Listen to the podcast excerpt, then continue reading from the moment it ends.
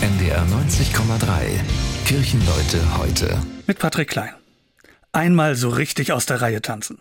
Einfach mal so bewegen, so tanzen, wie es mir Herz und Bauch vorgeben, ohne dass ich es vorher durch den Filter namens Kopf laufen lasse. Ich tue mich extrem schwer damit. Umso mehr beneide ich eine Frau, die das konnte und die heute vor 122 Jahren geboren wurde. Gret Palucka. Schon als junge Ballettschülerin merkte sie, dass die Rolle der klassischen Ballerina nicht zu ihr passte. Die Tänze waren ihr zu brav und zu sehr geformt. Und so führte ihr Weg sie in den Ausdruckstanz. Mit ihrem unverwechselbaren Stil wurde sie weltbekannt. Gret Palucka gilt heute als eine der wichtigsten Vertreterinnen des freien und modernen Tanzes. Aufgrund ihrer jüdischen Abstammung wurde sie während der Nazi-Herrschaft mit einem Auftrittsverbot belegt. Danach trat sie wieder auf und legte ihren Schwerpunkt auf die Ausbildung ihrer Tanzschüler und Schülerinnen, an die sie ihren unverwechselbaren Stil weitergab.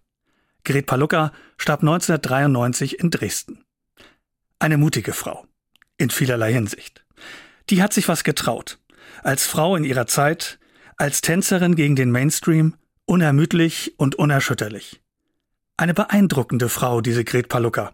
Ich bewundere sie. Und mir kommt Miriam in den Sinn, von der in der Bibel erzählt wird. Die Prophetin Miriam nahm ihre Handpauke und alle Frauen schlossen sich ihr an.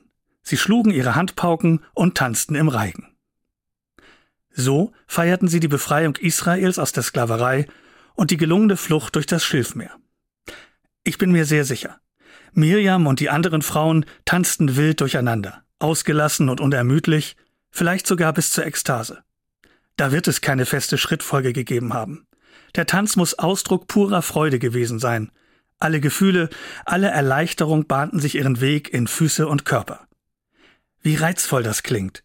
Loslassen, der Freude Raum geben, das, was ich im Inneren spüre, im Äußeren auszudrücken. Tanzen wie Miriam und Palucka und all die anderen Tänzerinnen und Tänzer. Und so nicht zuletzt auch dem Aufruf des Kirchenvaters Augustinus folgen, der gesagt hat, O Mensch, lerne tanzen, sonst wissen die Engel im Himmel mit dir nichts anzufangen. Ich denke, dafür ist es nie zu spät. Kirchenleute heute. Das war ein Beitrag der evangelischen Kirche. Wir sind Hamburg. Hamburg, Hamburg.